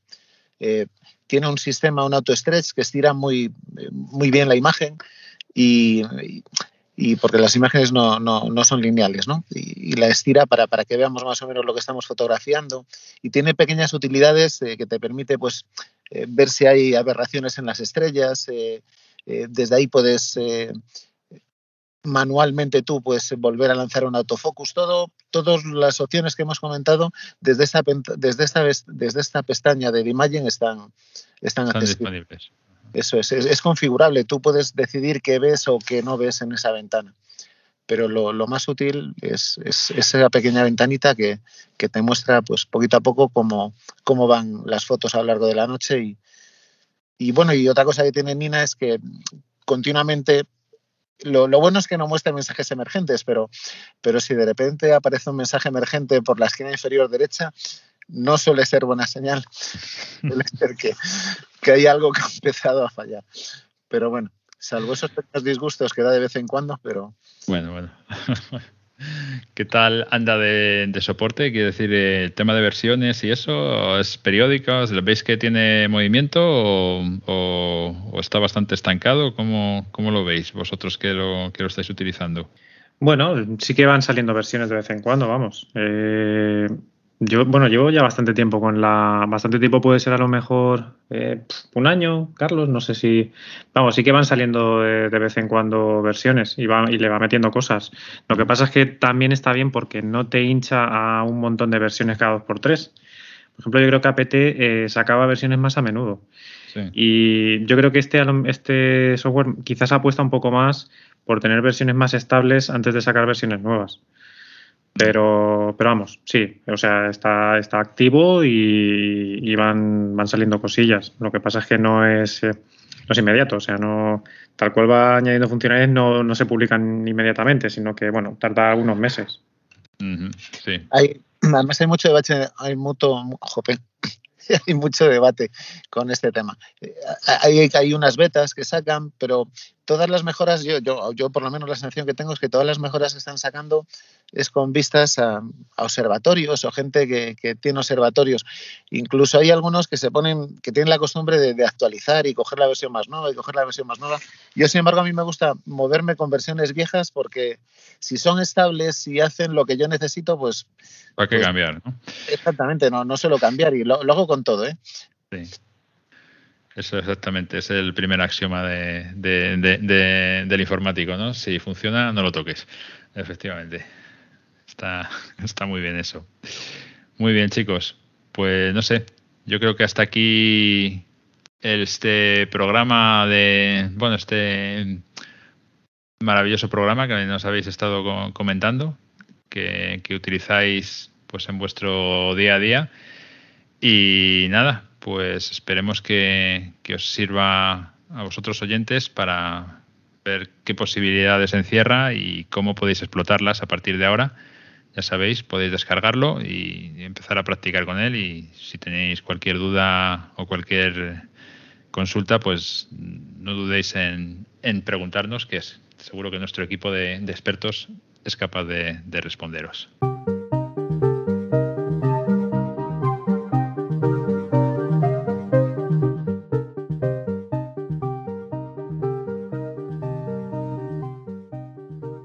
Bueno, y ya para terminar el programa, eh, en esta última sección que, ya comenzamos en el programa anterior, pues eh, os vamos a pasar a comentar algún objeto que, pues por la relevancia, por la época o porque hemos estado trabajando en él, eh, pues hace poco, nos gustaría pues eh, que conocieseis y, daros detalles sobre, sobre él. Y en este caso, Marcos, creo que nos trae un objeto para, esta noche. ¿De qué nos vas a hablar, Marcos? Pues yo creo que no podemos dejar de hablar de uno de los objetos que ahora en esta época es más destacado, bajo mi punto de vista. Y de hecho es de las mejores épocas del año para ser observado. Se trata de la galaxia M51, también llamada de Whirlpool o del remolino, ¿no? Eh, es una galaxia que está cerca de la Osa Mayor, aunque no pertenece a, esta, a esta, constelación, sino que pertenece a la constelación de Canes Venatici.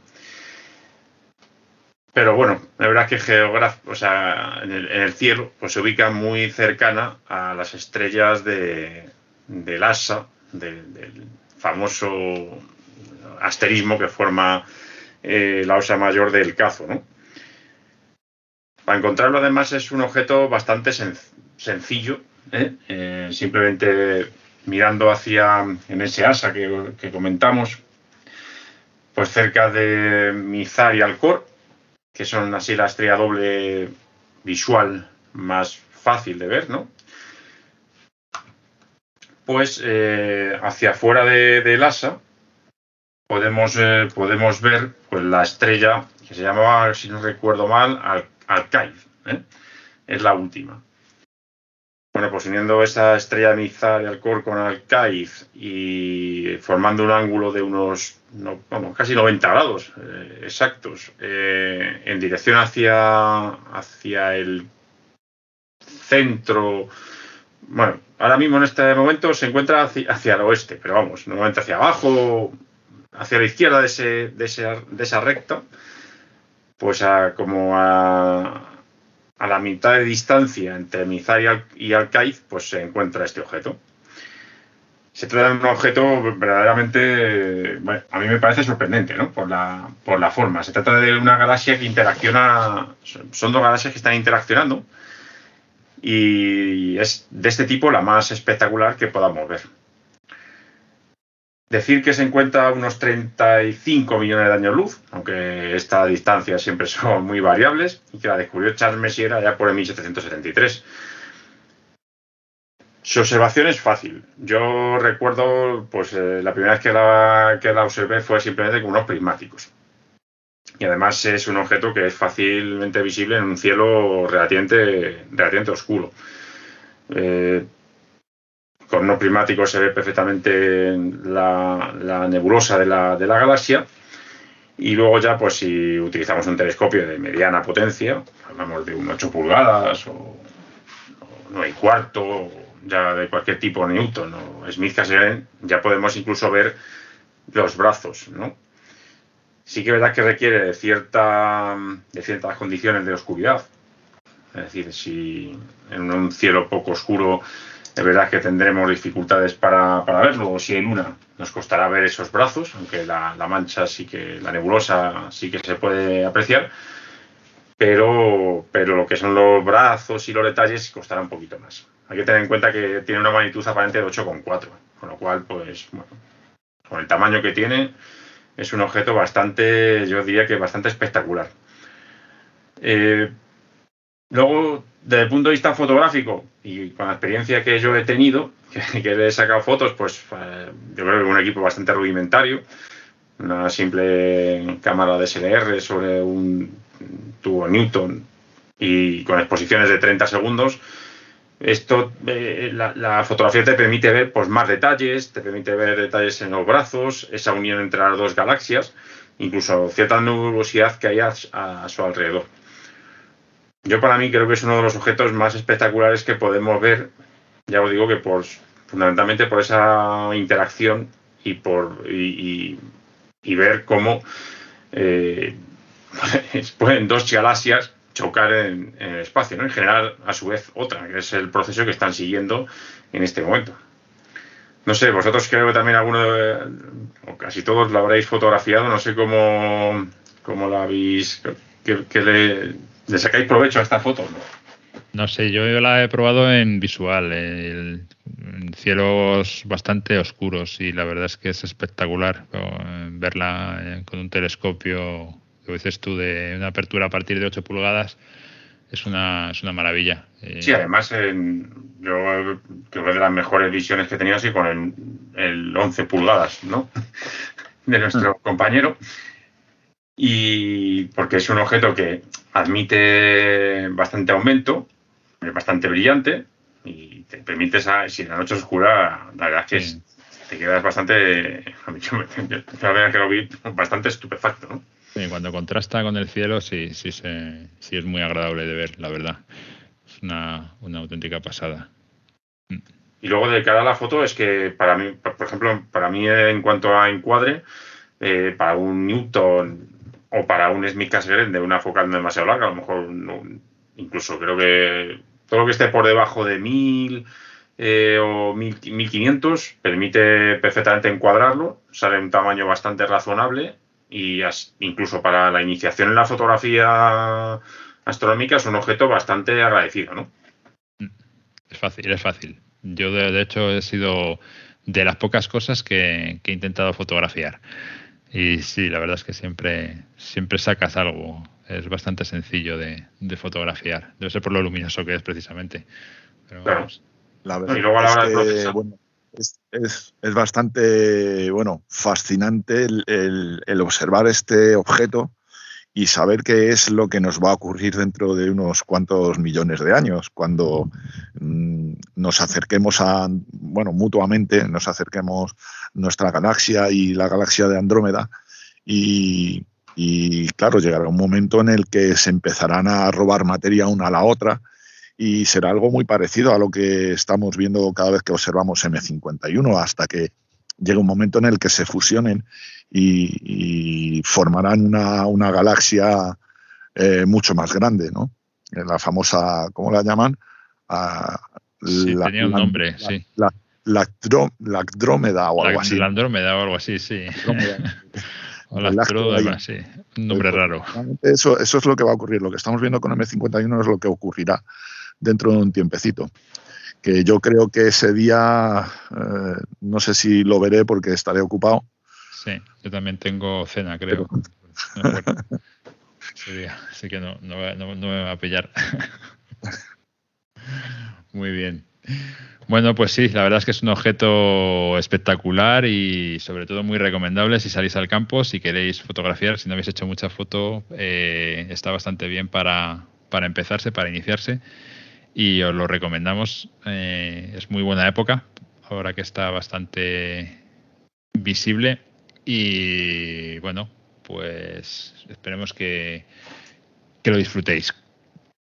Y nada, pues yo creo que hasta aquí vamos a alargar el programa de hoy. Así que sin mucho más que decir, vamos a pasar a la ronda de despedidas.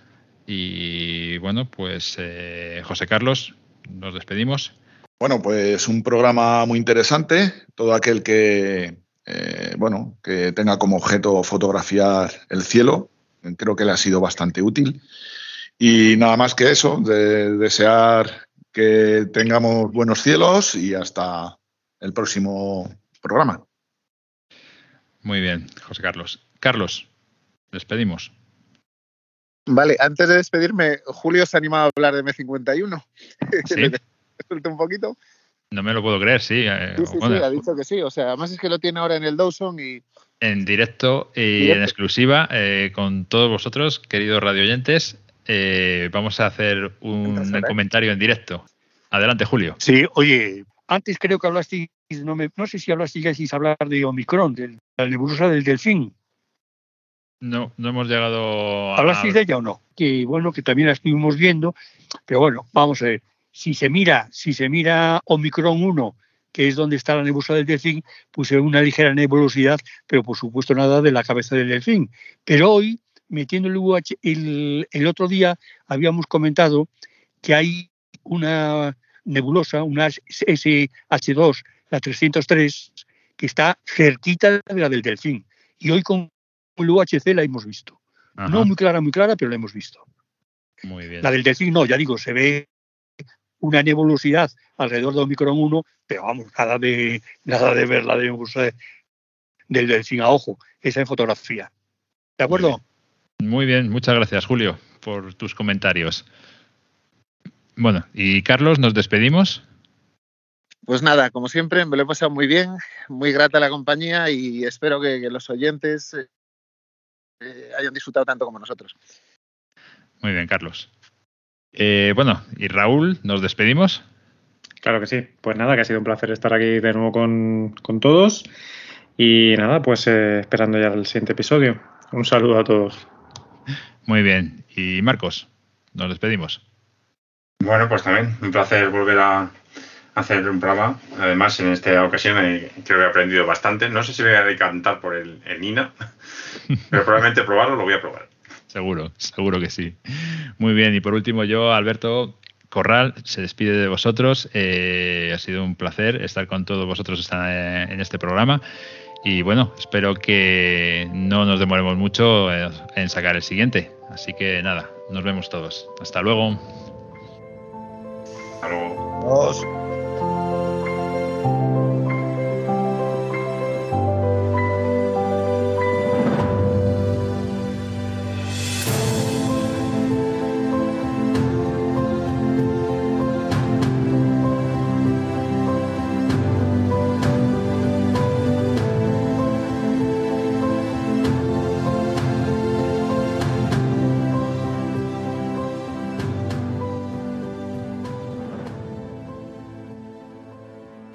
Media me vuelvo a conectar, ¿vale? A ver si aparece Alberto. Sí, Alberto está aquí hace una hora ya, tío. Ah, que estás ahí, hombre. Alberto, no sabía. ¿Estamos todos entonces? Pues nada, que estamos en estos momentos viéndola. Sí. no me lo puedo creer. Se ha caído, tío. Ha colgado. Buenísimo.